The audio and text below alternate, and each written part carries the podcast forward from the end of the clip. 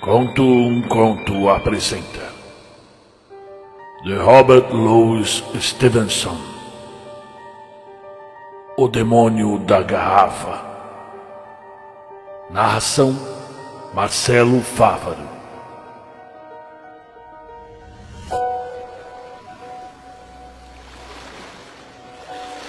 Como ele ainda está vivo e precisa ter o nome mantido em segredo, chamarei de Kiwi aquele homem que vivia em uma ilha do Havaí. O lugar de seu nascimento não ficava longe de Onaunau, onde os ossos de Kiwi, o Grande, estão escondidos em uma caverna. Esse homem era pobre, corajoso e cheio de vida. Podia ler e escrever como um mestre-escola.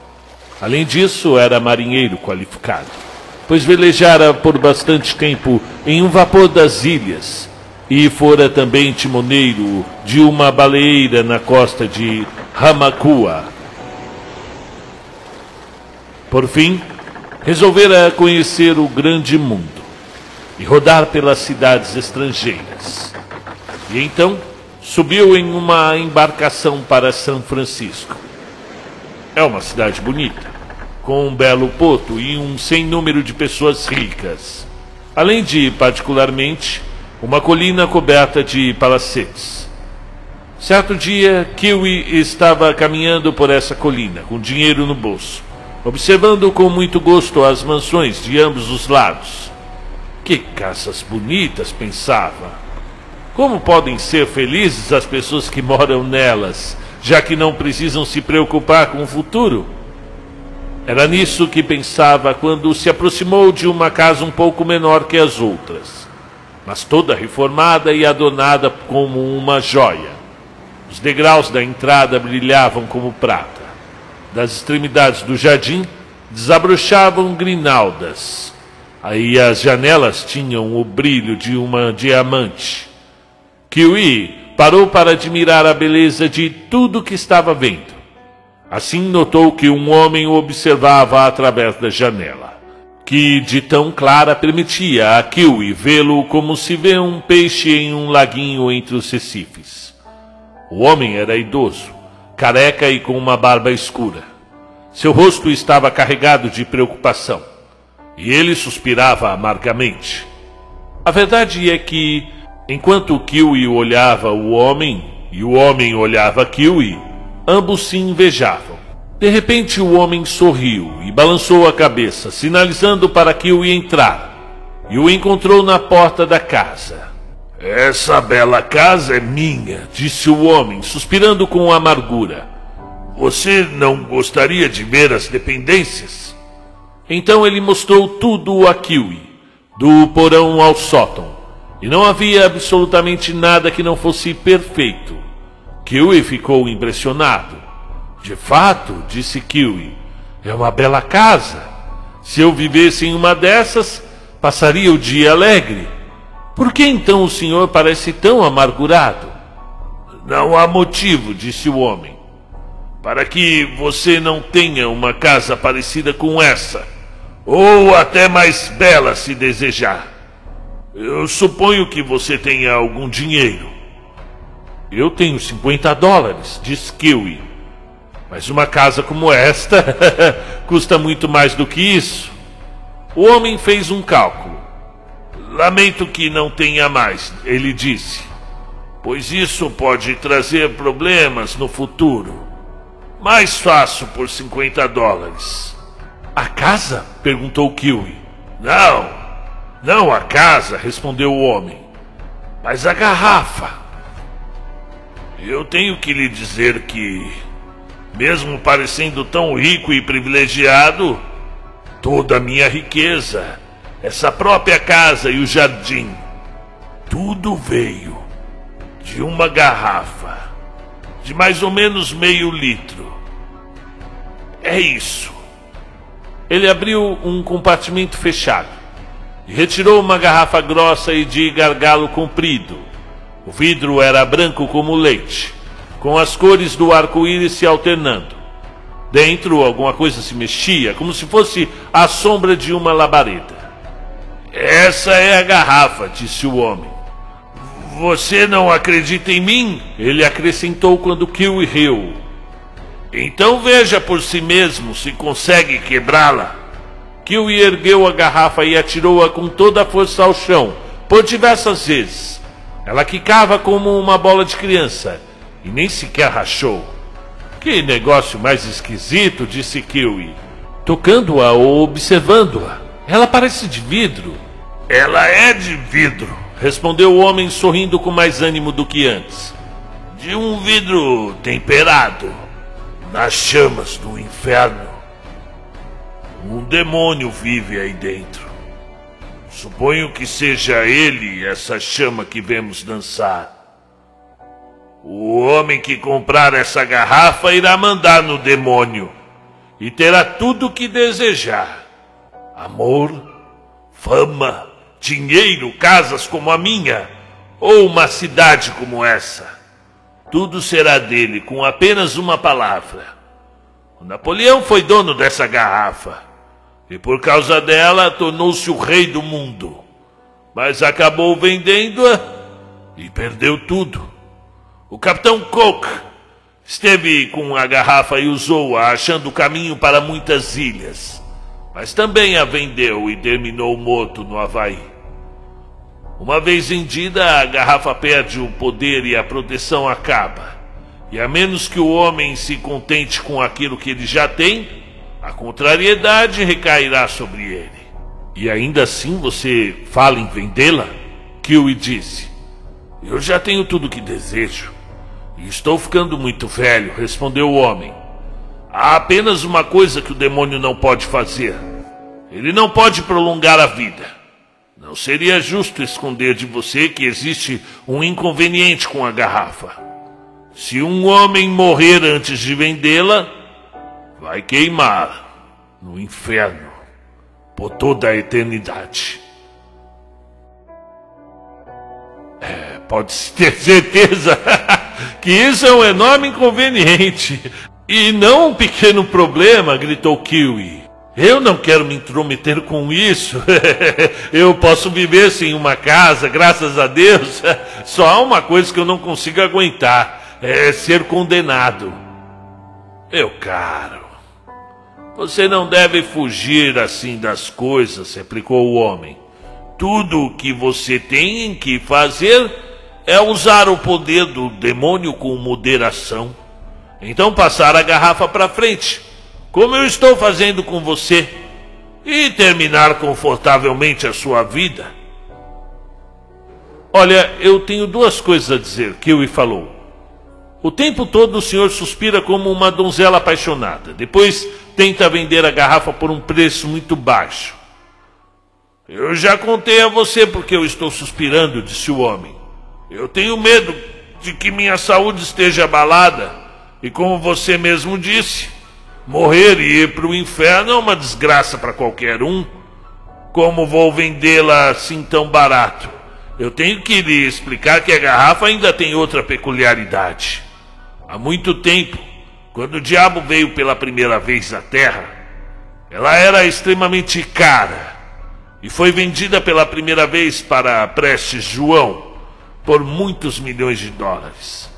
Mas ela não pode ser vendida pelo mesmo valor. E assim, sempre por um preço mais baixo. Se você a vender por mais do que pagou, ela volta novamente como um pombo correio. Acontece que o preço foi caindo ao longo dos séculos. E a garrafa agora é muito barata. Eu mesmo a comprei por apenas 90 dólares de um dos meus melhores vizinhos aqui da colina. Eu posso vendê-la até por 89 dólares e 99 centavos. Um centavo a mais e ela volta para mim. Agora, sobre isso existem dois problemas. Primeiro, quando você oferece uma garrafa tão especial por míseros 80 dólares, as pessoas começam a achar que você está brincando. E segundo, não, não há razão para se preocupar agora. Eu não preciso falar sobre isso. Apenas se lembre de que ela só pode ser vendida por dinheiro vivo. E como eu posso saber que tudo isso é mesmo verdade? perguntou Kiwi. Basta você tentar uma vez, respondeu o homem. Me dê os 50 dólares, leve a garrafa e deseje seus 50 dólares de volta para o seu bolso. Se isso não acontecer, eu dou minha palavra de honra que desfaço o negócio e lhe restituo o dinheiro. E você não está me enrolando? disse Kiwi. O homem fez um enorme juramento. Bom, eu vou arriscar, disse Kiwi. Eu não tenho nada a perder. Na mesma hora, ele entregou o dinheiro para o homem, que lhe passou a garrafa. Demônio da garrafa, disse Kiwi. Quero meus 50 dólares de volta. Imediatamente depois de dizer aquelas palavras, o seu bolso estava tão cheio quanto antes. É mesmo verdade. Essa garrafa é extraordinária, exclamou Kiwi. E agora é um bom dia para o senhor, meu caro amigo. E que o demônio esteja convosco, disse o homem. Ei, espera aí, disse Kiwi. Eu não quero mais saber dessa brincadeira. Aqui, ó, pega a sua garrafa de volta. Você a comprou por menos do que eu paguei, disse o homem esfregando as mãos. Ela agora é sua. E da minha parte só quero que o senhor vá embora. Com isso ele chamou seu criado chinês, que mostrou a Kiwi a porta de casa. Depois, quando já estava na rua, com a garrafa debaixo do braço, Kiwi se pôs a pensar. Se tudo sobre essa garrafa for verdade, devo ter feito um péssimo negócio. Mas talvez aquele homem só estivesse se divertindo comigo. A primeira coisa que fez foi contar o dinheiro. A quantia estava exata: 49 dólares americanos e uma moeda chilena. Parece mesmo verdade, disse Kiwi. Agora vou tentar alguma outra coisa. As ruas naquela parte da cidade eram tão limpas quanto o convés de um navio. E ainda que fosse meio-dia, não havia pedestres. Kiwi deixou a garrafa na sarjeta e saiu. Ele olhou duas vezes para trás e viu a garrafa leitosa e bojuda no mesmo lugar em que deixara. Uma terceira vez olhou para trás e depois virou a esquina. Ele quase não tinha andado direito quando uma coisa bateu em seu cotovelo e pimba! Era a garrafa pescoçuda e goda, que estava no bolso de seu casaco de timoneiro. Nossa! Deve ser mesmo verdade, disse Kiwi. A próxima coisa que ele fez foi comprar um saca-rolhas em uma loja e depois ir a um lugar ermo no campo. Lá tentou tirar a rolha, mas sempre que retirava, ela reaparecia na garrafa como se nada tivesse acontecido. É um tipo novo de cortiça, disse Kiwi, e na mesma hora começou a tremer e a suar de medo daquela garrafa. Voltando ao poto, ele viu uma loja em que um homem vendia conchas e lanças da ilha, das Ilhas Selvagens, velhas imagens pagãs, moedas antigas, quadros da China e do Japão e toda a sorte de coisas que os marinheiros traziam nos baús dos navios. Então ele teve uma ideia. Entrou e ofereceu a garrafa por 100 dólares. O homem da loja riu da cara dele e ofereceu cinco, mas em seguida percebeu que se tratava de uma garrafa curiosa, cujo vidro não parecia obra humana. Tal era a beleza das cores que brilhavam sobre o branco leitoso, e tão estranha era a sombra do seu interior, então, depois de pechinchar, como era de costume entre seus pares, o vendedor deu a Kiwi 60 dólares de prata pela garrafa e colocou-a em uma prateleira perto de sua janela. Agora, disse Kiwi, eu vendi por 60 o que eu comprei por 50. Ou, para dizer a verdade, um pouco menos, porque um dos meus dólares eram do Chile. Agora eu vou poder descobrir a verdade sobre outra particularidade. Então ele subiu a bordo do navio. E quando abriu sua bagagem, lá estava a garrafa, que aliás tinha chegado mais rápido do que ele. Na volta Lopaca, um companheiro de Kiwi estava a bordo. Por que? disse Lopaca. Você está regalando os olhos para sua bagagem. Eles estavam sozinhos na proa do navio. Kiwi pediu-lhe um segredo e contou tudo. É uma história estranha, muito estranha, disse Lopaca. E receio que você vai ter problemas com essa garrafa. Mas há algo muito claro. Já que você vai ter problemas mesmo, eu não vejo mal nenhum em tirar algum lucro com o objeto. Pense em algo que deseja e faça o pedido. Se funcionar, compro a garrafa de você, pois eu sempre quis ter uma escuna para trabalhar nas ilhas. Eu quero outra coisa, disse Kiwi. Eu desejo uma bela casa e um jardim na costa de Kona, onde nasci. O sol brilhando na porta, flores no jardim, quadros nas paredes, mimos e toalhas finas nas mesas, tudo parecido com aquela casa que eu vi. Apenas com um pavimento superior e com sacadas por todo lado como um palácio do rei. Eu quero viver num lugar como esse, sem preocupações e divertindo meus amigos e minha família. Certo, disse Lopaca. Vamos levar a garrafa conosco para o Havaí. E se tudo der certo, como você supõe, vou comprar a garrafa, como eu disse, e pedir uma escuna. Eles fecharam um acordo. E o navio zarpou para Honolulu, levando o kiwi, Lopaca e a garrafa. Logo que desembarcaram na praia, encontraram um amigo que quis dar os pêsames a Kiwi. Eu não sei por que está me dando pêsames, disse Kiwi. Você ainda não está sabendo, disse o amigo. Seu tio, aquele bom senhor, está morto. E o seu primo, um belo rapaz, afogou-se no mar. A tristeza invadiu Kiwi. E chorando e lamentando, ele se esqueceu da garrafa. Mas Lopaca estava pensando consigo mesmo. E logo que a tristeza de Kiwi diminuiu, falou: Seu tio não tem terras no Havaí, na região de Cal? Não, disse Kiwi. Não é em Cal. Elas ficam lá para os lados da montanha, um pouco ao sul de Roquena. Essas terras agora são suas? perguntou Lopaca. Agora são minhas, disse Kiwi, enquanto novamente lamentava por seus parentes. Não, não, disse Lopaca.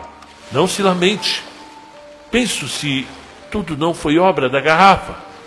Eis aí o lugar certo para sua casa. Mas se for isso mesmo, Kiwi exclamou, é muito ruim tirar vantagem da morte dos meus parentes. Mas talvez você tenha razão, pois foi bem naquele local que eu imaginei a minha casa. Ela, no entanto, não foi sequer construída, disse Lopaca. E nem vai ser, disse Kiwi, pois o meu tio tinha algum café e cultivava banana. Eu terei no máximo algo para viver com certo conforto. O resto daquela terra é lava escura. Vamos consultar um advogado, disse Lopaca. Ainda tenho planos na cabeça. Quando foram a um advogado, descobriram que o tio de Kiwi tinha ficado muito rico no final dos seus dias e lhe deixara muito dinheiro. Olha aí o dinheiro para casa, exclamou Lopaca. Se vocês estão pensando em fazer uma casa nova, disse o advogado, tomem o cartão de um novo arquiteto, sobre quem tenho ouvido falar muito bem. Ótimo, ótimo, exclamou Lopaca. Aí está tudo o que planejamos. Continuamos a ser obedecidos. Então eles foram visitar o arquiteto, que tinha diversos projetos sobre a casa. Vocês desejam algo diferente? perguntou o arquiteto. Do jeito que vocês querem, ele estendeu uma planta a Kiwi. Na hora em que Kiwi colocou os olhos no desenho, deu um grito de espanto, pois era a reprodução exata do que tinha imaginado. Essa casa é para mim, ele pensou. Mesmo que eu não goste do jeito como estão sendo feitas as coisas, já estou metido nisso, então posso tirar vantagem dessa perversidade. Então ele explicou para o arquiteto tudo o que queria e como ele gostaria de ter a casa mobiliada. E sobre os quadros na parede e os adornos nas mesas, e depois pediu o orçamento. O arquiteto perguntou muita coisa. Pegou a caneta, fez um cálculo e falou exatamente a soma que Kiwi tinha herdado. Lopaca e Kiwi se olharam e concordaram com a cabeça. É claríssimo, pensou Kiwi, que essa casa é para mim. É um presente do diabo. E eu receio que pouca coisa boa possa vir dele. Eu tenho certeza de que é melhor não pedir mais nada enquanto eu estiver com essa garrafa. Mas eu fico com a casa. É o que posso tirar de bom dessa privacidade. Então, ele combinou tudo com o arquiteto. E os dois assinaram os papéis. Kill e Lopaka voltaram para o navio e navegaram rumo à Austrália. No caminho, concluíram que não deveriam se intrometer em nada, mas deixar o arquiteto e o demônio da garrafa construir e decorar a casa conforme a vontade deles. A viagem foi boa. Kiwi apenas precisou se conter para não fazer outros desejos para a garrafa e então não tomar mais favores do demônio. Os amigos voltaram no prazo combinado e o arquiteto lhes falou que a casa estava pronta. Kiwi e Lopaka compraram uma passagem no Hall e foram direto para Kona ver a casa e conferir se tudo tinha ficado de acordo com o que Kiwi tinha imaginado. Pois bem, a casa ficava à beira da montanha, à vista dos navios. Acima, a montanha se estendia até as nuvens de chuva. Abaixo, a lava negra escorria do precipício onde estavam enterrados os reis de outrora. Um jardim florescia em torno da casa, com uma enormidade de espécies diferentes de plantas. E havia um pomar de papaya em uma ponta e um fruta-pão na outra. E bem na frente, na direção do mar, um mastro fazia uma bandeira tremular. A casa tinha três andares, com cômodos enormes e uma bela sacada em cada um deles. As janelas eram de vidro transparente como a água e brilhante como o dia. Todo tipo de mobília adornava os cômodos. Nas paredes, quadros estavam pendurados em mobílias douradas. Quadros de navios, de homens lutando, das mulheres mais belas e de lugares exóticos. Nenhum lugar no mundo tinha quadros tão belos como os que Kiwi pendurava em sua casa. Quanto aos enfeites, eles eram extraordinariamente elegantes. Relógios de carrilhão e caixas de música. Homenzinhos com a cabeça móvel. Livros cheios de desenhos. Armas dos quatro cantos do mundo e o mais refinado quebra-cabeças para entreter o lazer de um homem solitário. Como ninguém habitaria tais aposentos, construídos apenas para o passeio e admiração, as sacadas eram tão amplas que toda a cidade poderia viver nelas com conforto. Kiwi não sabia o que preferia. Se a varanda de trás, onde era possível sentir a brisa da terra e olhar os pomares e as flores, ou a sacada da frente, de onde se podia apreciar a maresia e admirar a costa da montanha, e ver o House arpando uma vez por semana em direção a Roquena e aos desfiladeiros de Pili, ou as escunas magiando a costa cheias de lenha e de bananas. Quando já tinham visto tudo, Kiwi e Lopaka sentaram-se na varanda. Bom, perguntou Lopaka, e ficou como você tinha imaginado? Não dá para dizer que o exclamou. É melhor do que eu sonhei. Eu estou absolutamente satisfeito. Só há uma coisa a considerar, disse Lopaka. Tudo isso pode ser muito normal. E o demônio da garrafa não ter nenhuma participação. Eu não coloco a minha mão no fogo por nada nesse mundo. Eu tenho medo de comprar a garrafa e não ganhar a minha escuna. Eu dei minha palavra, eu sei, mas eu acho que eu preciso ainda de outra prova. Mas eu jurei que não pediria outros favores, disse Kiwi. Já fui longe demais. Eu não estou pensando em favores, disse Lopaka. Eu só quero ver o demônio. Eu não terei lucro nenhum com isso, e portanto nada tenho para recear. Mas se eu conseguir vê-lo, terei certeza de toda a história. Permita-me essa ousadia e me deixe ver o demônio.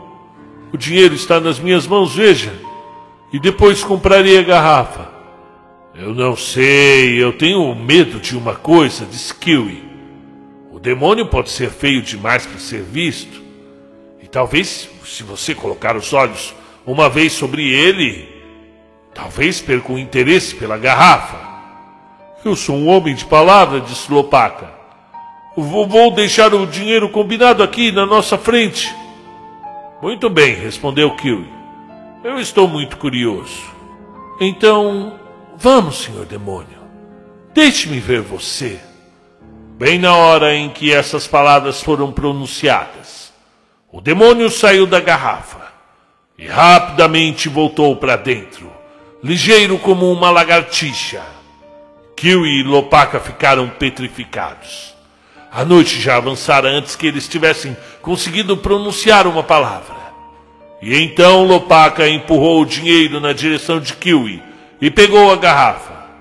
Eu sou um homem de palavra, disse ele. Eu vou mostrar isso. Ou, ou eu não tocaria essa garrafa nem com os pés. Bom, eu quero minha escuna e algum dinheiro no bolso. E depois me livro desse diabo o mais rápido possível. É, para falar a verdade, a aparência dele me deprime. Lopaca, diz Kiwi, não me leve a mal.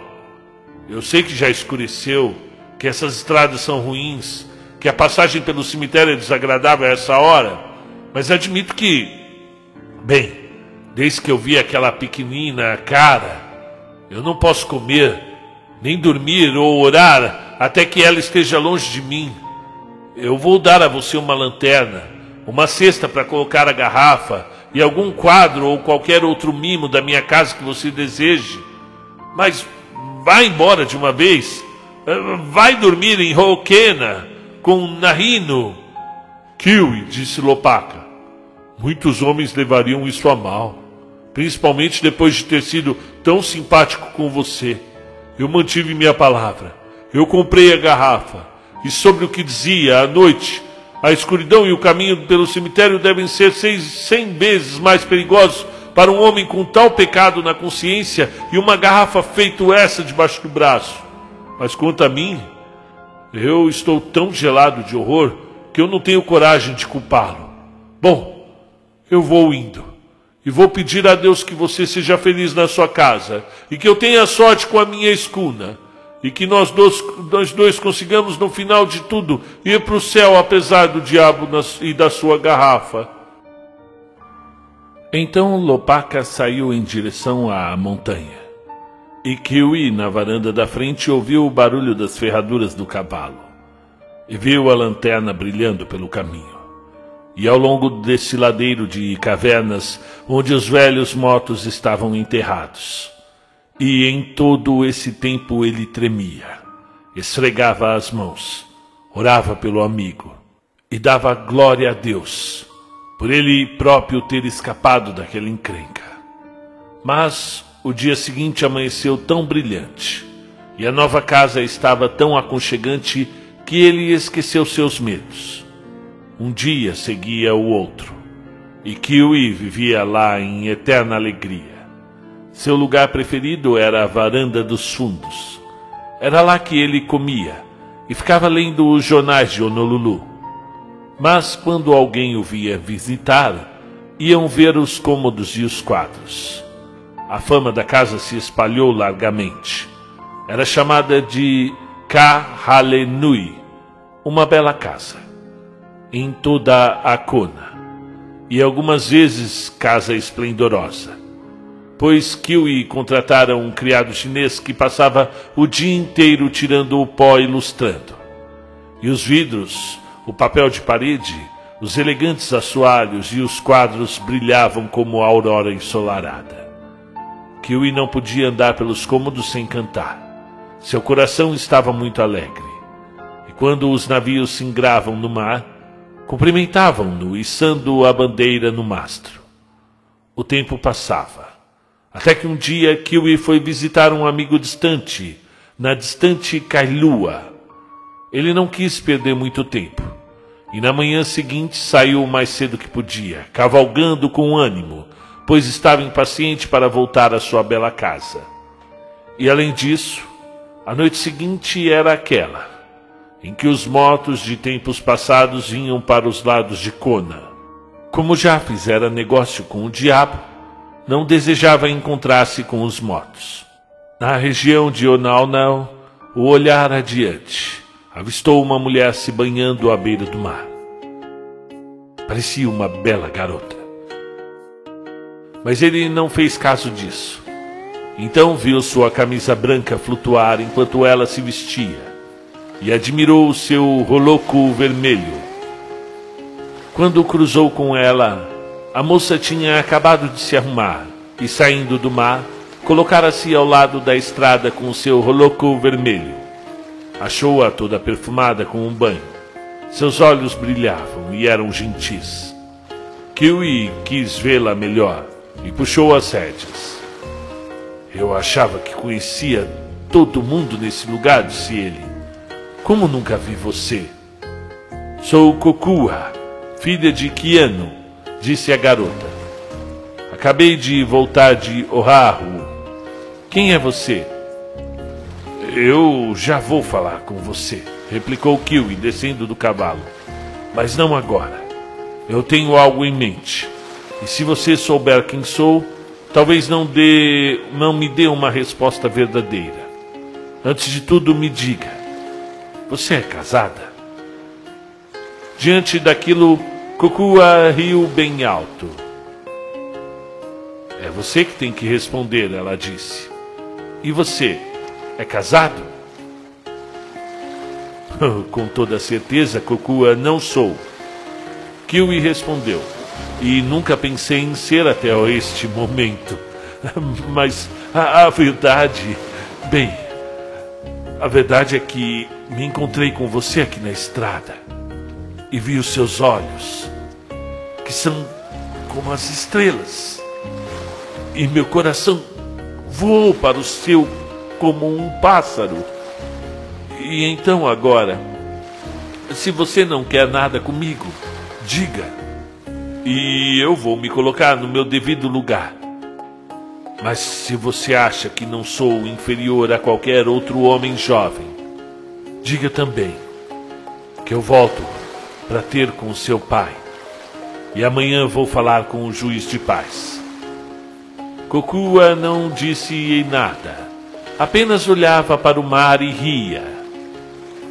Kokua, Kiwi disse, se você não diz nada, entendo então que consente. Posso falar com seu pai? Ela caminhava à frente dele, ainda sem falar. Às vezes sorria e o olhava, colocando as alças do chapéu na boca. Quando chegaram à porta, Kiano saiu na varanda e cumprimentou Kiwi pelo nome. A garota se animou com aquilo, pois a fama da casa esplendorosa já tinha chegado aos seus ouvidos. E com certeza era uma tentação muito grande. Passaram com felicidade a noite juntos. A garota foi audaciosa e atrevida, mesmo diante dos pais, e brincou com Kiwi, pois era muito espirituosa. E no dia seguinte ele teve a palavra de Kiano e encontrou-se sozinho com a garota. Kokua, disse ele, você fez troça de mim durante toda a noite e ainda é tempo de me mandar embora. Eu não revelei a minha identidade por causa da minha bela casa. Eu tinha medo que você pensasse demais nela e pouco no homem que ama você. Agora que você sabe de tudo, se deseja não mais me ver, diga de uma vez. Não, disse Kokua. Mas agora ela não riu, nem perguntou qualquer outra coisa a Kiwi. Kiwi a cortejava. As coisas estavam acontecendo muito rapidamente.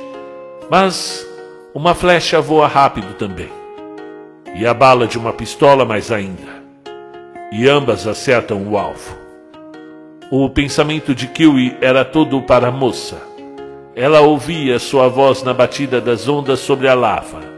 E por aquele jovem que vira não mais do que duas vezes, ela tinha deixado pai e mãe em sua terra natal. E no que toca a Kiwi, seu cavalo voava sobre a montanha. E os sons das ferraduras, e o som de Kiwi cantando para si mesmo por prazer, ecoavam nas cavernas da morte. Quando chegou à casa esplendorosa, ainda estava cantando. Sentou-se e comeu em uma sacada. E o criado chinês aproximou-se admirado de seu patrão para ouvir como ele cantava bem com sua boca cheia. O sol desceu ao mar e a noite veio. Kiwi andou pela sacada acendendo os lampiões que brilhavam na montanha. E a voz dele cantando deixou sobressaltados os homens nos navios. Aqui estou no melhor lugar do mundo, ele disse para si mesmo. A vida não pode ser melhor. Esse é o cume da montanha. Nada indica que eu estou na direção de algo ruim. E pela primeira vez vou iluminar todos os cômodos, lavar-me na minha magnífica banheira com água quente e fria, e dormir sozinho no meu leito nupcial. Então o criado chinês que mal deitara teve de se levantar para acender a fornalha. Enquanto descia, além da caldeira, ouvia seu patrão cantando e se divertindo no andar de cima, nos cômodos iluminados. Quando a água começou a esquentar, o criado chamou seu patrão e Kiwi foi para o banheiro.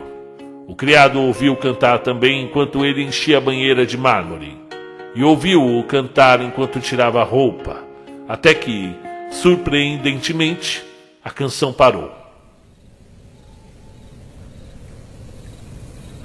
O criado apurou os ouvidos e subiu para perguntar a Kiwi se estava tudo bem. Kiwi respondeu que sim e mandou-o para a cama. No entanto, não houve mais música na casa esplendorosa. E durante toda a noite o criado ouviu os pés de seu patrão vagarem pelas varandas, sem descanso. Aqui está a verdade. Enquanto o Kiwi se despia para o banho, encontrou sobre sua pele uma mancha, parecida com o líquen de uma rocha. Ele parou de cantar, pois reconheceu a mancha percebeu que havia contraído o mal chinês, a lepra.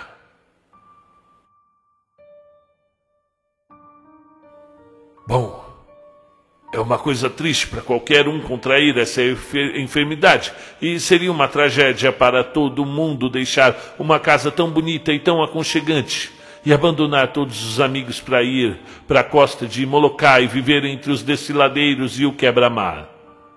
Mas o que dizer de Kiwi, que encontrara o amor no dia anterior, noivara naquela manhã, e agora via todas as suas esperanças desfalecerem em um instante, como se quebra um pedaço de vidro.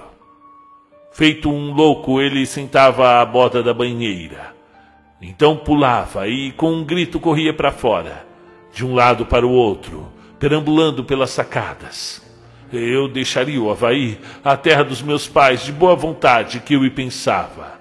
Feliz eu deixaria minha casa, o melhor lugar do mundo, tão cheia de janelas sobre a montanha. Com toda a coragem eu iria para Molokai, para Kalaupapa, no desfiladeiro, e viveria junto aos outros infectados, e dormiria lá, longe dos meus parentes.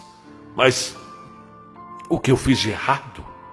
Que pecado jaz na minha alma que me fez encontrar Kukua saindo linda do mar ao fim do dia? Kukua, a dona da minha alma. Cucu, a, a luz da minha vida, eu nunca vou poder me casar com ela, eu nunca vou poder admirá-la. Não vou mais poder acariciá-la com minhas mãos apaixonadas. E é por isso, é por você, querida, que eu mais lamento. Agora podemos saber o tipo de homem que Kiwi era, pois ele poderia ficar na casa esplendorosa por anos e ninguém saberia de sua moléstia. Mas nada daquilo o interessava se ele perdesse a musa, a sua amada. E do mesmo jeito, ele poderia se casar com Kukua, como muitos espíritos de porco fariam, mas Kiwi amava de verdade a sua noiva, e não a prejudicaria ou colocaria em perigo. Um pouco depois da meia-noite veio-lhe à mente a garrafa. Ele saiu à varanda dos fundos e relembrou o dia em que vira o demônio de tão perto.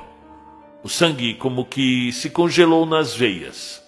Ah, aquela garrafa é assustadora, pensou Kiwi. O demônio é assustador. E é assustador arriscar-se a terminar nas chamas do inferno. Mas eu não tenho outra chance para curar a minha doença e me casar com Kokua. O que? pensou fui capaz de desafiar o demônio para conseguir uma casa, por que não o desafiaria agora por Kokua? Depois ele relembrou que o House zarparia dali a caminho para Honolulu. Eu devo primeiro embarcar, pensou ele, e ver Lopaka. O melhor que tenho a fazer agora é achar a garrafa que me deu tanto prazer e mandar para longe. Ele não dormiu um segundo e nem conseguiu comer qualquer coisa. Escreveu uma carta para Kiano e aproximadamente à hora em que o vapor estaria chegando. Desceu pelo despenhadeiro do cemitério. Chovia.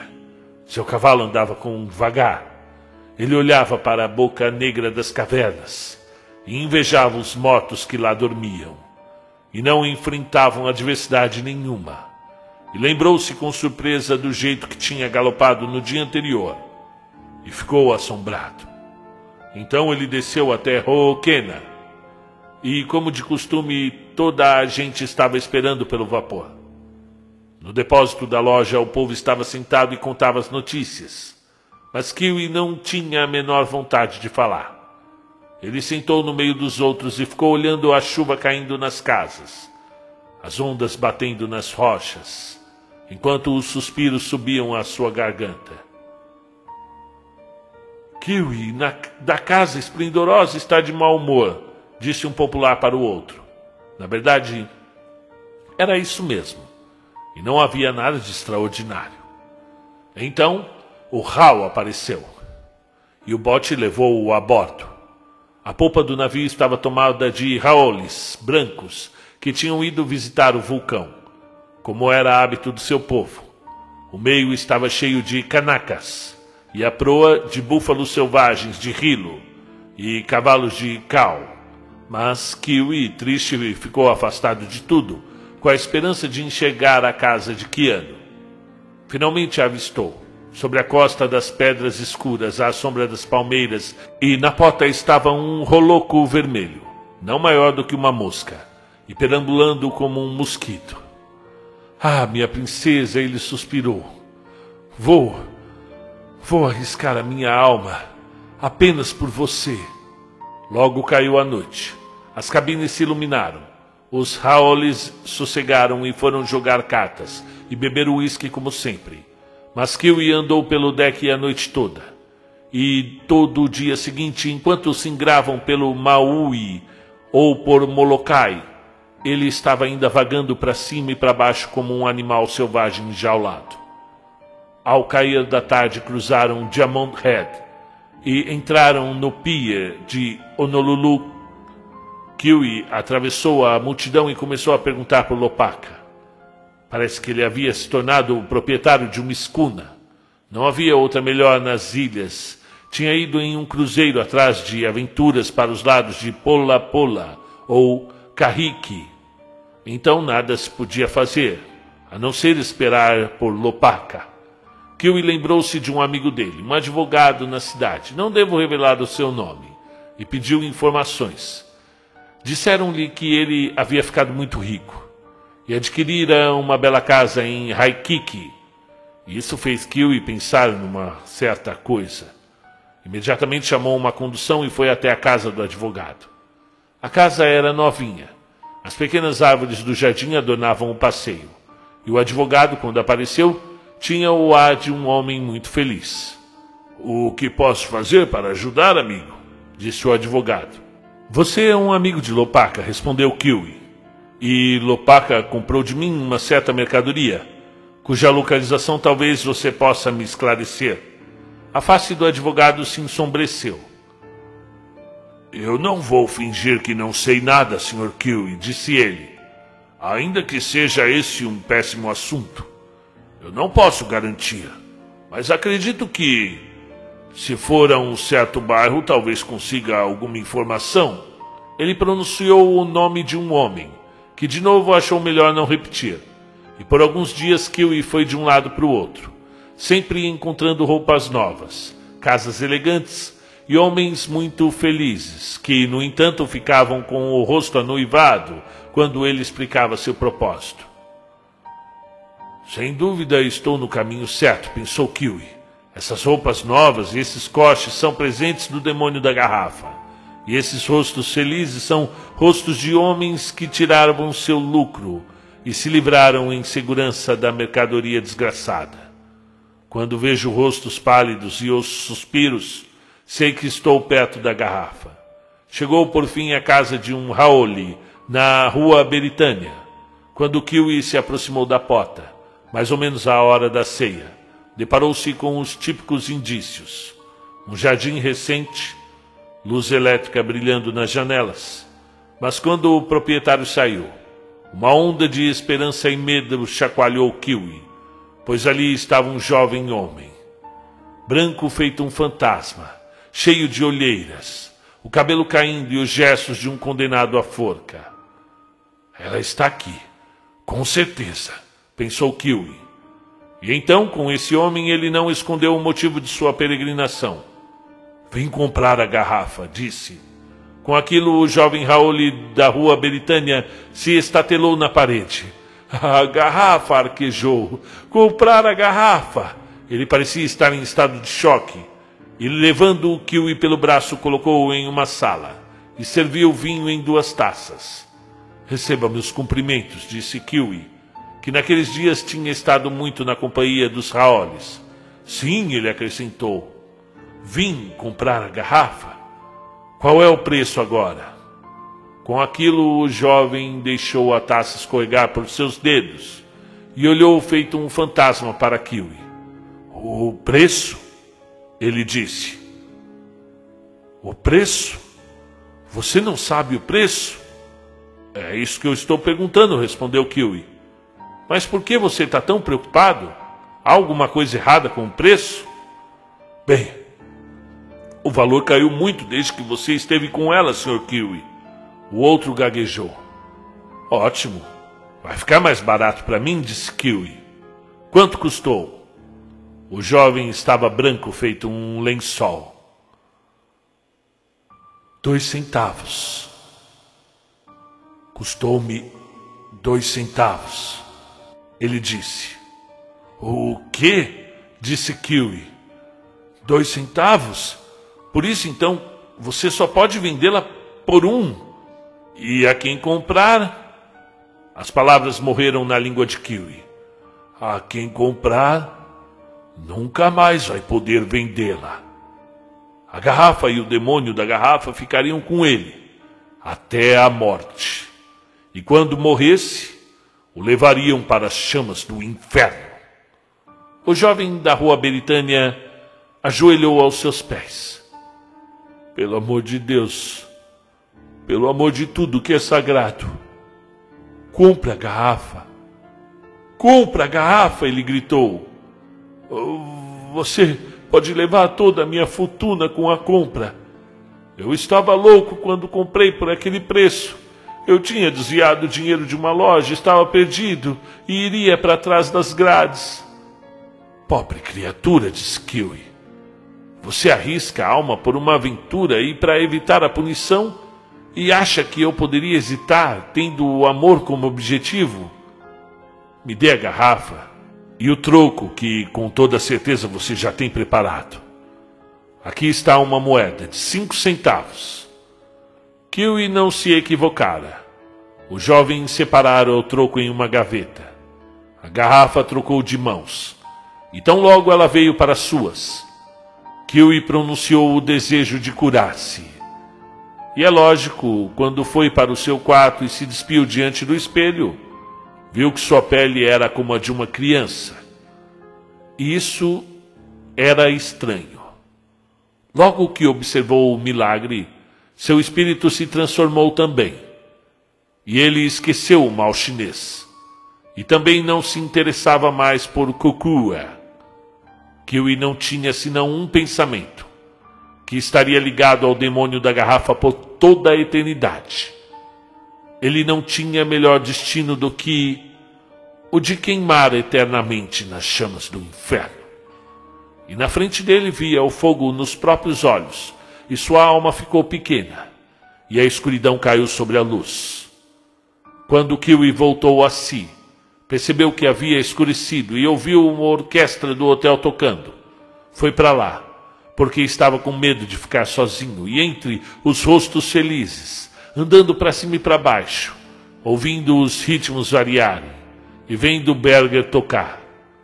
No meio de tudo isso, ele ouviu as chamas crepitando e via o fogo vermelho queimando. E surpreendentemente a orquestra começou a tocar a Ri Kiao Ao, uma canção que ele tinha cantado com Kokua, o que lhe recobrou o ânimo. Agora já passou, ele pensou, e uma vez mais vou usufruir o bem que acompanha o mal. Encorajou-se a voltar para o Havaí no primeiro vapor. Então logo conseguiu acertar tudo. Estava casado com Kokua e a levou para os lados da montanha, para a casa esplendorosa. Quando eles estavam juntos, o coração de Kiwi ficou sossegado. Mas quando estava sozinho sentia um grande horror. Ouvia as chamas crepitarem e via as fogueiras queimando. A moça tinha realmente se entregado a ele. O coração dela pulava apenas ao vê-lo. Sua mão apontava na direção dele. E ela estava tão enfeitada, desde o cabelo até as unhas do pé, que ninguém podia vê-la sem se alegrar. E tudo a deixava feliz. E ela tinha sempre uma palavra gentil vivia cantando. E ia de um lado para o outro na casa esplendorosa, alegre como os pássaros, e Kiwi ficava ouvindo-a com alegria. E então se encolhia. Ia de lado chorar e pensar no preço que tinha pagado por ela. Então secava os olhos, lavava o rosto e fi ia ficar com ela nas varandas, divertindo-se com suas canções e com o espírito doente, responder aos sorrisos dela. Então veio o dia em que ela começou a arrastar os pés, e suas canções tornaram-se mais raras. E agora não era apenas Kiwi que chorava, mas ambos, um escondido do outro, em lados opostos da casa esplendorosa. Kiwi estava tão imerso em seu desespero que quase não percebeu a mudança. E se sentia mais feliz porque tinha mais horas para sentar sozinho e lamentar seu destino. Agora não era tão frequentemente condenado a colocar um sorriso, um sorriso forçado no rosto de um coração enfermo.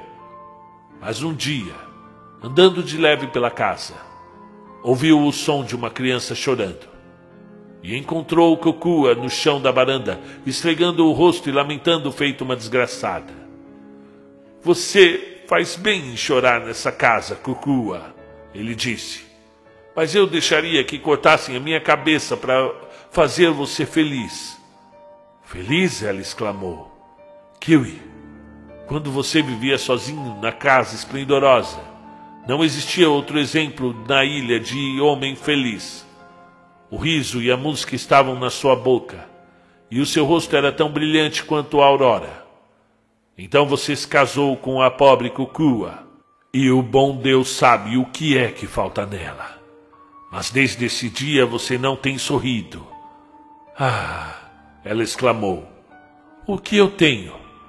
Eu achei que fosse atraente e sabia que o amava. O que eu faço que anuvia o rosto do meu marido? Pobre Kukua, disse Kiwi.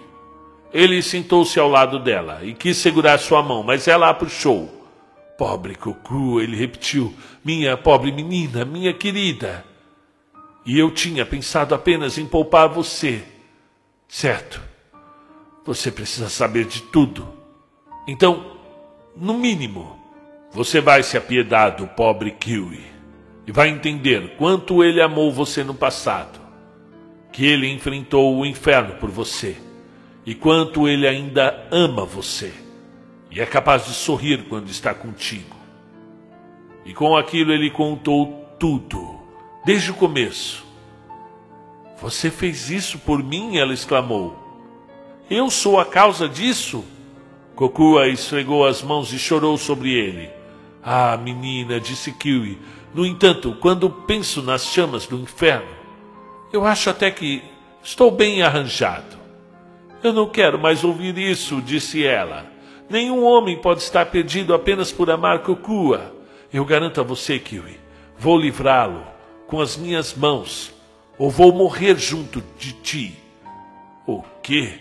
Você me ama e me dá a sua alma e agora pensa que eu não morrerei para tê-lo de volta? Ah, meu amor, você poderia morrer centenas de vezes e que diferença faria? Ele exclamou. A não ser. a não ser me deixar sozinho até o momento da minha danação. Você não sabe de nada, ela disse. Fui educada em uma escola de Honolulu. Não sou uma moça qualquer. Estou dizendo que vou ficar com o meu amor.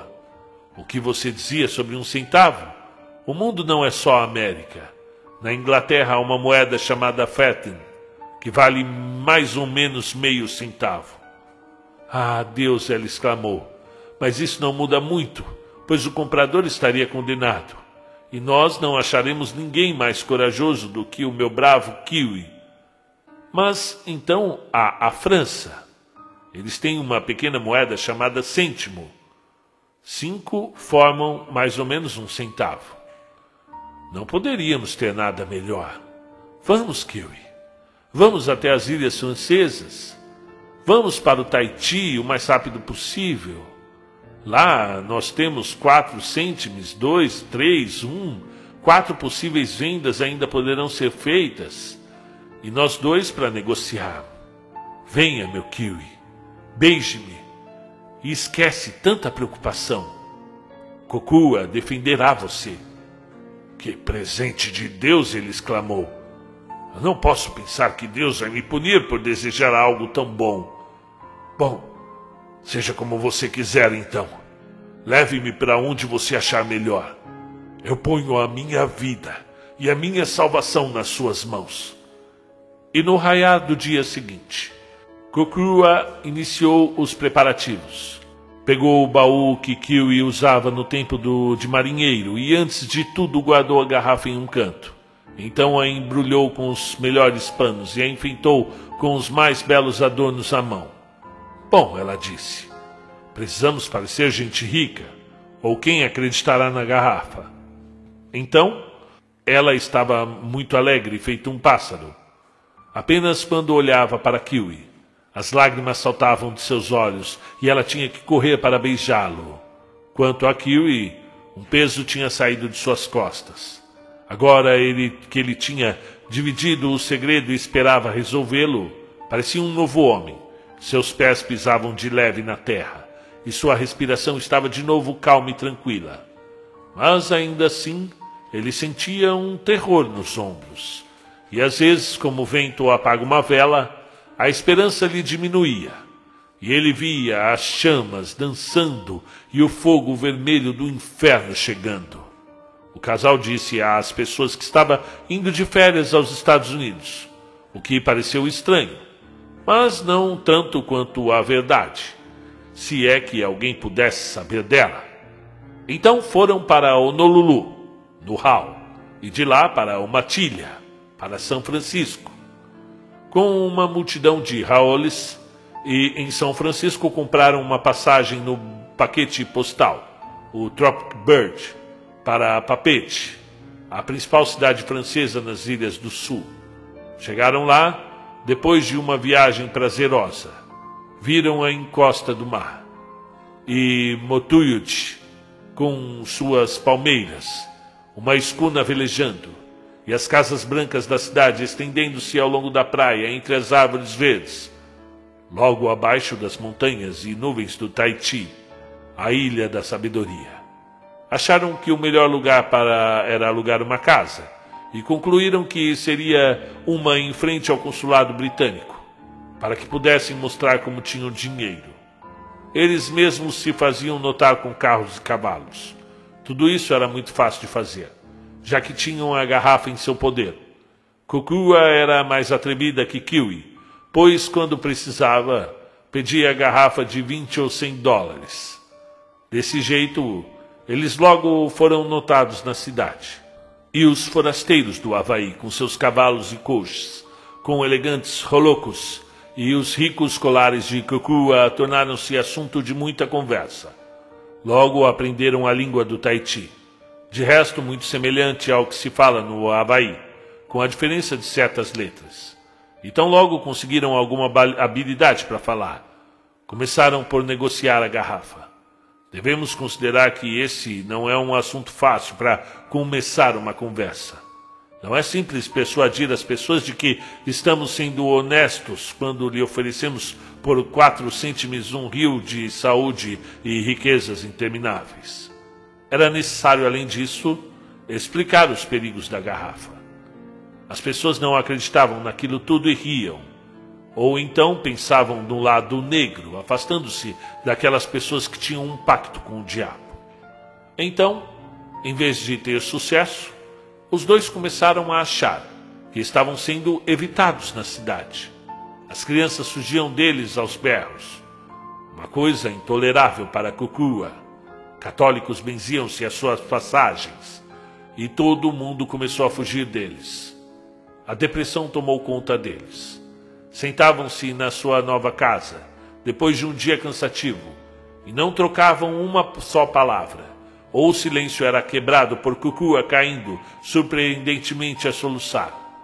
Às vezes rezavam juntos, às vezes deixavam a garrafa no chão e ficavam a noite toda observando a sombra mexer-se dentro dela. De vez em quando tinham medo de ir descansar até que o sono tomava conta deles.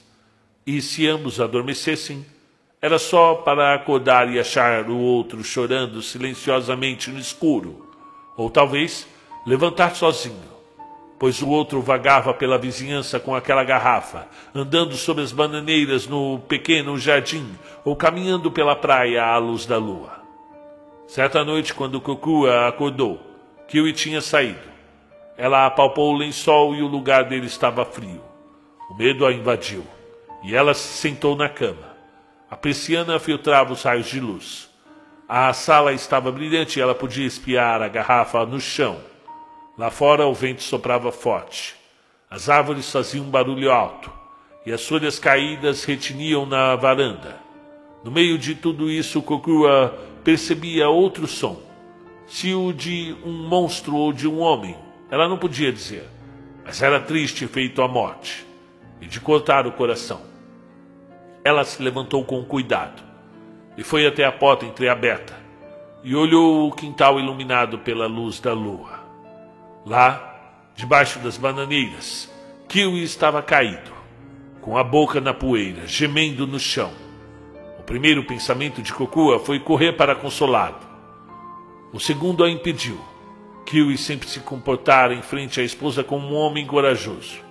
Ela não deveria se intrometer em um momento de fraqueza e vergonha. Pensando nisso, voltou para casa. Céus, ela pensou, quão descuidado eu tenho sido, quão fraca. É ele, não eu, que corre um perigo eterno. Foi ele, não eu, que escolheu esse caminho para a alma. Tudo pelo meu bem. E tenho sido tão pequena e tão pouco solidária que ele agora se sente tão próximo às chamas do inferno. Sou tão cega que até agora não percebi qual o meu dever. Ouvi e virei as costas para ele. Mas agora, no mínimo, vou agarrar o meu sentimento com as duas mãos. Agora vou dizer adeus aos brancos passos do céu e aos meus amigos. Amor por amor. E que o meu seja capaz de igualar-se ao de Kiwi. Uma alma vale outra alma, e seja a minha a perecer. Ela era uma mulher hábil e logo estava pronta. Pegou o troco, os preciosos cêntimos que sempre carregavam. Como aquela moeda era pouco usada, tinham-na arranjado nos escritórios do governo. Quando ela estava perto da via principal, o vento trouxe algumas nuvens que encobriam a lua. A cidade dormia e ela não sabia para onde ir, até que ouviu uma tosse na sombra das árvores. Senhor, disse Cocua, o que você está fazendo aqui fora nessa friagem noturna? O velho quase não podia se expressar por causa da tosse, mas Cocua notou que ele era velho e pobre, um forasteiro na ilha. O senhor me faria algo, disse Cocua. Um favor de um forasteiro a outro, de um senhor para uma jovem.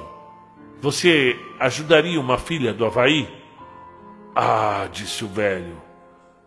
Então você é a bruxa das oito ilhas e quer aprisionar a minha velha alma. Eu ouvi falar de você. E posso assegurar que a sua maldade nada poderá contra mim. Sente-se aqui, disse Kokua. Me deixe contar uma história. E ela contou-lhe a história de Kiwi do começo ao fim. E agora, disse ela, eu sou sua esposa, por quem ele vendeu a alma. O que eu deveria fazer? Se eu mesma me oferecesse para comprá-la, ele recusaria. Mas se o senhor fosse, ele a venderia rapidamente. Eu vou esperá-lo aqui. O senhor irá comprá-la por quatro cêntimos, e eu vou recomprá-la por três. E Deus dê forças a uma pobre moça. Se a senhorita tentasse me enganar, disse o velho homem, eu acho que Deus a mataria. Mataria, exclamou Cocua. Tenha certeza de que ele me mataria. Eu não posso ser tão traiçoeira assim. Deus não permitiria. Me dê os quatro cêntimos e me espere aqui. Então, quando o Cocua ficou sozinha na rua, seu espírito desfaleceu. O vento assobiava nas árvores, o que lhe parecia o ataque das chamas do inferno. As sombras se estendiam diante dos luminosos da rua e para ela aquelas eram as mãos sombrias dos demônios. Se tivesse forças, deveria correr dali, e se tivesse fôlego, gritaria bem alto. Mas na verdade ela não conseguia fazer nada, e ficou em pé, tremendo na avenida, como uma criança aflita. Então ela viu o velho retornando com a garrafa nas mãos. Eu fiz o seu desejo, disse ele. Deixei seu marido dormindo feito um bebê. Esta noite ele vai dormir bem. E lhe estendeu a garrafa. Antes que me dê isso, Cocua arquejou. Tire vantagem do diabo e peça para ficar livre dessa tosse. Eu sou um velho, respondeu o outro, e muito perto do portão do cemitério para ter coisas com o diabo. Mas o que é isso? Por que você não pega a garrafa? Por que você hesita? Eu não hesito, exclamou Cocua. Apenas estou um pouco fraca. Me dê um momento. A minha mão resiste. A minha pele resiste a fazer o que tem de ser feito. Me dá só um momento. O velho olhou para Cocua com carinho. Pobre criança, disse ele. Você tem medo. Sua alma atrai. Certo. Me deixe com a garrafa. Eu sou velho e não vou mais ser feliz nesse mundo. E quanto ao outro, me dê, Cocua arquejou. Aqui está o seu dinheiro. Você acha que sou tão ordinária assim? Me dê a garrafa. Deus abençoe você, criança, disse o velho. Cocua segurou a garrafa sobre seu oloco, disse adeus para o senhor e saiu andando pela avenida sem saber para onde. Todas as direções para ela agora eram as mesmas e conduziam igualmente ao inferno. Às vezes caminhava, às vezes corria, às vezes ela gritava na noite, às vezes ela caía na poeira no passeio do, e, e chorava muito. Tudo o que ela tinha ouvido falar do inferno lhe vinha à cabeça. Ela via as chamas crepitarem, sentia o cheiro da fumaça e a sua pele fumegava no carvão. Perto do amanhecer, ela se acalmou e voltou para casa. Estava mesmo como o velho homem tinha dito. Kiwi dormia como um bebê. Kukua parou na sua frente e contemplou seu rosto. Agora, meu marido, ela disse, chegou a sua vez de dormir. Quando você acordar, poderá cantar e rir. Mas para sua pobre Kukua, poxa, para a pobre Kukua não há nada mais de sono, nem música, nem alegria, tanto na terra como no céu. Com aquilo, ela deitou-se ao seu lado na cama. E sua dor era tão extrema que ela pregou os olhos na mesma hora. No final da manhã, seu marido levantou e deu-lhe uma boa notícia. Ele parecia bobo de alegria e não prestou atenção no mal-estar de Kakua, ainda que ela não conseguisse disfarçar. As palavras morriam em sua boca e Kiwi falava demais. Ela não comia nada, mas quem reparava nisso? Kiwi esvaziava o prato. Kokua o ouvia, como se tudo não passasse de um pesadelo. Mas havia momentos em que ela esquecia ou duvidava. e punha as mãos na testa para saber da própria condenação e ouvir seu marido tagarelar, parecendo um monstro. Enquanto isso, Kiwi estava comendo e falando, planejando o momento de seu retorno e agradecendo-lhe por ter salvo a vida. Ele acariciava e a chamava de verdadeira salvadora. Logo Kiwi começou a rir do velho, que tinha sido tolo o suficiente para comprar a garrafa. Ele parecia um velho digno, Kiwi disse, mas não se deve julgar pelas aparências. Para que o velhote quereria uma garrafa? Meu marido descocua humildemente. O propósito dele poderia ser bom. Kiwi riu com certo nervosismo. Besteira, exclamou Kiwi. Um velhaco. Digo a você um grande tolo. Era difícil demais vender a garrafa por quatro cêntimos. E por três será impossível. É só pensar nisso que já sinto o cheiro das chamas, disse ele dando de ombros. É verdade que eu mesmo comprei por um centavo, quando não sabia que havia moedas ainda menores. Fiquei desesperado com os meus males. Nunca haverá alguém que se desespere tanto quanto eu, e quem quiser que seja, que fique com ela, terá que lhe fazer companhia até o abismo.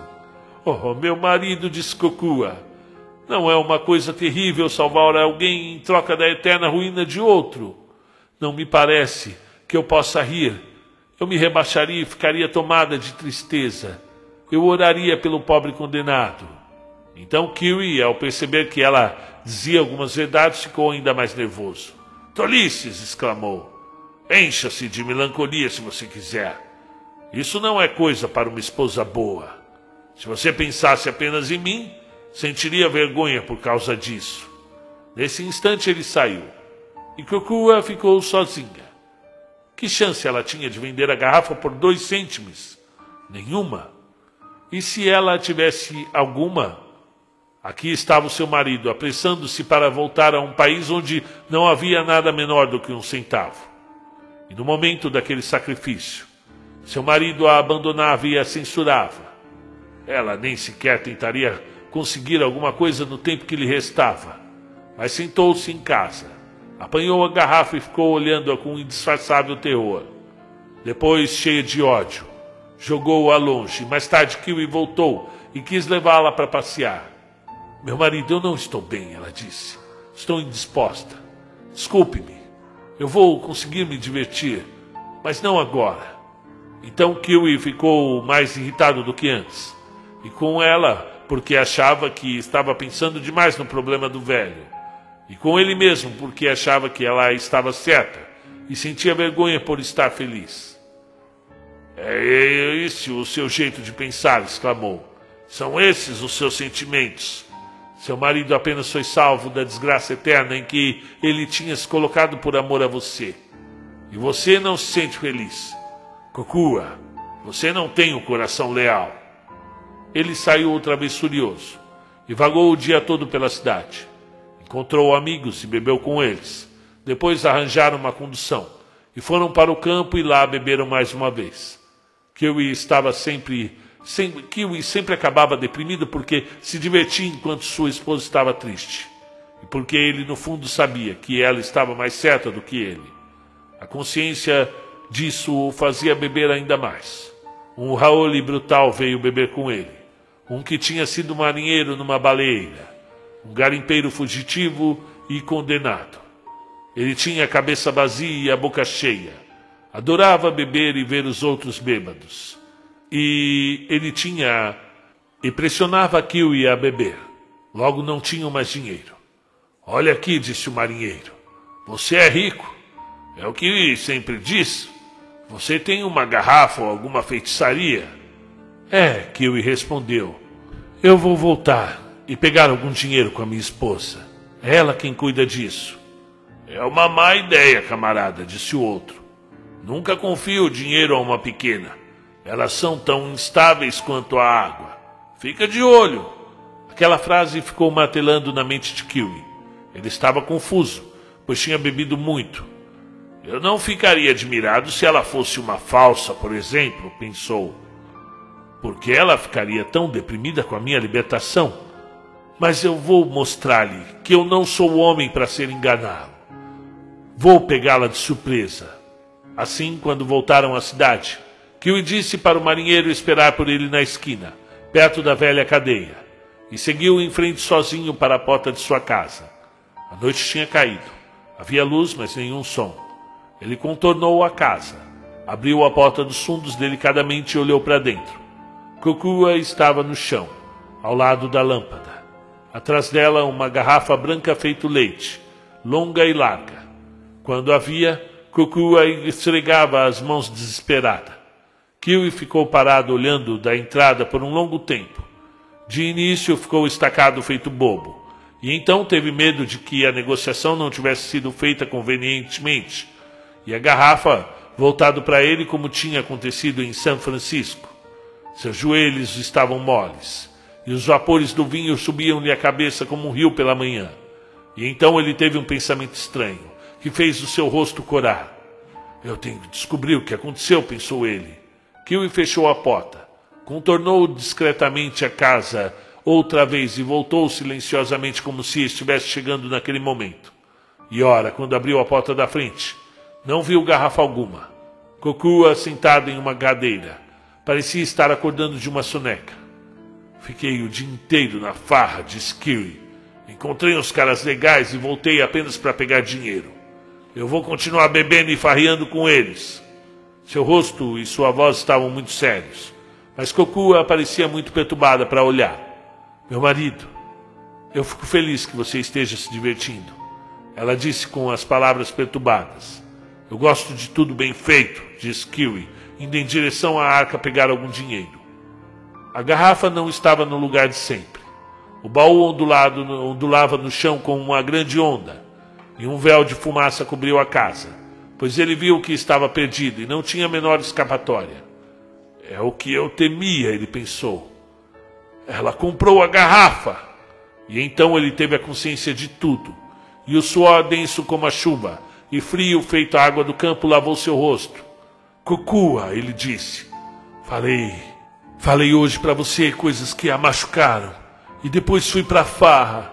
E ele riu com timidez. Eu ficaria feliz se você me perdoasse. Ela lhe abraçou os joelhos e beijou-os com lágrimas nos olhos. Oh, ela exclamou. Eu não pedi mais do que uma palavra gentil.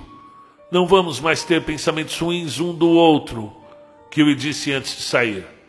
O dinheiro que Kiwi tinha pegado era somente alguns dos cêntimos que ele que eles tinham separado quando chegaram. Era verdade que ele não pretendia beber. Sua esposa tinha dado sua alma por ele. Agora ele devia dar a sua por ela. Kiwi não conseguia pensar em mais nada. E na esquina, perto da velha cadeia, o marinheiro estava esperando.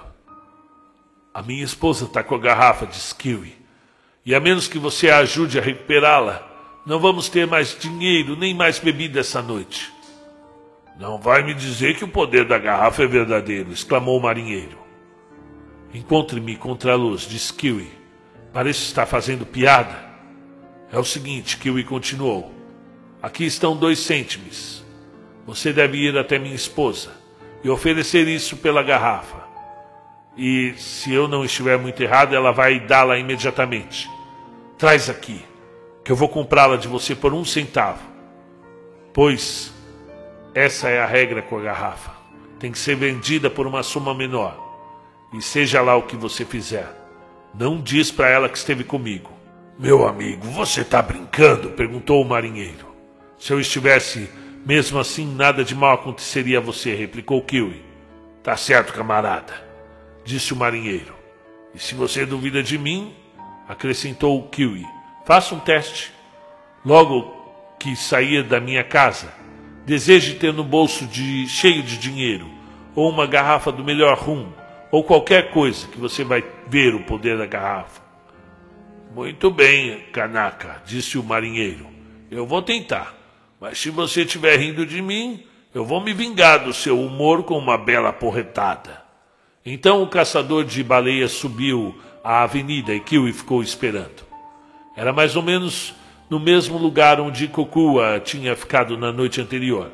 Mas Kiwi estava mais decidido e nunca falharia em seu propósito. Somente a alma dele estava magra em desespero. Muito tempo parecia ter passado até ouvir a voz, uma voz cantando na escuridão da avenida. Ele reconheceu o marinheiro. Era estranho que o sujeito já estivesse tão bêbado. O homem se aproximou cambaleando. Ele tinha a garrafa do demônio no bolso de seu casaco. Outra garrafa estava em suas mãos. E mesmo quando ele se deixou ver, levou essa última à boca e deu um trago. Você está com ela? Kiwi disse. Eu a vi. Se afaste, exclamou o marinheiro, pulando para trás. Mais um passo em minha direção e eu te arrebento a boca. Você achou que faria de gato sapato de mim, não foi? O que, que você está querendo dizer? exclamou Kiwi. Querendo dizer? replicou o marinheiro. Essa garrafa é maravilhosa. é isso que eu penso. Como eu a comprei por dois cêntimos, não vou explicar. Mas pode ter certeza que você não vai levá-la por um. Você não quer vendê-la? Kiwi gaguejou. Não, senhor, exclamou o marinheiro. Mas vou te dar um gole de rum se você quiser. Eu falei a você, disse Kiwi, que o homem que ficar com a garrafa vai para o inferno. Eu vou de qualquer jeito, replicou o marinheiro. E essa garrafa será a minha melhor companhia, amigo. Ele exclamou novamente. A garrafa é minha agora. E vê se se manda e vai arranjar outra para você. Não pode ser verdade, que exclamou. Para o seu bem, eu rogo que você me devolva a garrafa. Eu não estou nem aí para o que você fala, replicou o marinheiro. Você achou que eu fosse bobo? Agora pode ver que eu não sou. E isso é tudo. Se não quer o trago, eu quero. A sua saúde e boa noite para você. então ele desapareceu a caminho da cidade e a garrafa foi-se dessa história junto com ele. Kiwi voou como um vento para a companhia de Kokua.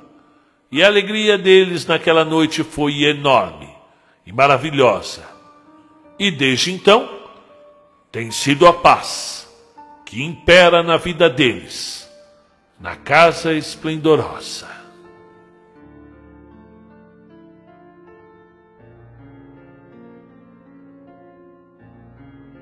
Muito bem, sejam bem-vindos. Meu nome é Marcelo Fávaro. Você está no canal Conto um Conto. Faça sua inscrição, é muito importante.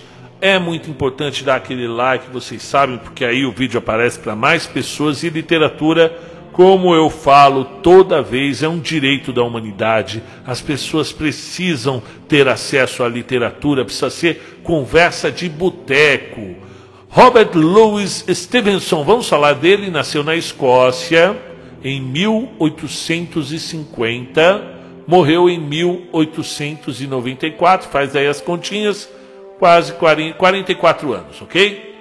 Ele é um escritor, esse britânico, novelista, poeta, escritor de roteiros de viagem. É, é, ele escreveu nada mais, nada menos do que A Ilha do Tesouro, e aí, todo mundo leu esse livro na, na escola, nos tempos de escola, ou deveria ter lido. A gente sabe que a literatura não chega para todo mundo e tem muitos professores de português, de letras, que não pedem esse livro ou outros livros também. Primeiro, porque não leram ainda. Então, tem muito professor aí de português que, infelizmente, eh, eh, abandonou o hábito da leitura por conta de sua carga horária de aulas muito elevada. Né? Tem professor que. Uh, quanto que a gente trabalha assim saudavelmente por semana? 44 horas? Ok. Eu já conheci professor que trabalha 66 horas. É às 6 aulas da manhã, às 6 aulas da tarde e às 5 da noite, todo dia. Com filho em casa, com mãe doente. Então, perceba que o negócio de, de, da, da, profissão dos e não é um ou outro não que eu conheci, vários, principalmente aqueles que são obrigados a, a combinar o cargo na prefeitura, o cargo no estado e ainda pega a aula particular para conseguir, porque geralmente, pessoal, o professor ele é o, o, o pilar da família, né? então ele, ele sustenta toda a família. É, um, um, avô doente, um pai, um, uma, um irmão que está precisando de uma ajuda. Então, é, tem muitos bairros aqui na periferia de São Paulo que o professor é o único que tem um, um o estudo superior, né? tem, o, a, tem o, o diploma, né? Então acaba que ele não consegue ler o quanto ele gostaria e por não ter lido ele não pede o livro para os seus alunos e quando ele pede vem pai ameaçar ele. Eu já vi professor apanhando na rua porque pediu para os pais comprarem o determinado livro, coisa assim, Dom Casmurro. Fala. Então, ele acaba que, com o tempo, ele vai deixando de pedir esses livros por conta do pai que chega para ele e fala: Você acha que eu sou rico? Você acha que dinheiro nasce em árvore para eu gastar com um livro aí? Né? Principalmente, a gente sabe que a situação é, é difícil para todo mundo, né? Não dá para dá para você comprar um livro por bimestre para o seu filho, se você muitos aí é, conseguiriam. O problema é quando você tem cinco filhos. Então aí coloca na, na, na é, é, claro, né, gente? A gente tem um problema social muito grande, né? Então a gente poderia até se prolongar nessa nesse assunto, mas não é o caso aqui. Ele escreveu clássicos como a Ilha do Tesouro, O Médico e o Monstro. Você tem noção em qual lugar na escalada de horror, terror está o médico e o monstro? Ele está no pilar ali do. Ele, ele sustenta a literatura de horror. É um dos três pilares da literatura universal de terror e horror. Ele divide com Frankenstein, ou Prometeu Moderno, da Mary Shelley, de 1818, O Médico e o Monstro, aqui de 1886, e o Drácula do Bram Stoker, né? São os três pilares. Isso aí não sou eu que estou falando, não. Que é uma voz que atesta isso que eu estou falando, que tem grande autoridade no assunto, Stephen King. Então, percebam quanto Robert Louis Stevenson é uma, um grande escritor, ok? E esse é um conto que já vinha sendo pedido. Vou puxar aqui quem foi que pediu. Eu fiz uma postagem chegando aos 20 mil inscritos, é esse o momento que eu estou narrando agora, é, é, perguntando que eu, alguns pedidos, o que, que vocês querem ouvir? E muitos deles fizeram pedidos aqui. Tem o Papa Carniça do Stevenson também, tem os Salgueiros do Blackwood, o Algenon Blackwood tem o Vinícius Oliveira aqui. O Vinícius é um antigo conhecido nosso. Tá desde o comecinho que o conto tinha, o conto um conto tinha 300, 400 inscritos. Pediu três grandes contos aqui: O Escândalo da Boemia, do Conan Doyle, O Demônio da Garrafa e O Grande Deus Pan, de Arthur Machen. E tá aí, o pedido foi atendido. Gostei do conto no começo eu achei ele um pouco previsível demais, muito ali, sabe, entretenimento, né? Não, não leva a gente a grandes é, é, reflexões, né? Como um, um, conto mais denso, né? Uma historinha bem contada, né? divertido ali, porque realmente vai diminuindo o valor e você vai ficando aflito. E agora? E agora? E agora? Quando a, a Cucua ela ah, consegue encontrar uma solução mudando de país, né? Já se um centavo americano tem muitas dá para você vender ainda aqui no Brasil sete vezes a, garrafinha do diabo, né? Então perceba, eu a princípio eu, eu lembrei do, da pata do, do macaco, né? O, a mão do macaco do Jacobs e achei bem interessante. Só achei ele um pouco longo, né? Mas tudo bem, vale a pena, né? Quando o, a história ela é envolvente, ela é, é bem colocada, assim, é um mestre eh, escrevendo, né? Então é isso, pessoal. Um bom dia para vocês.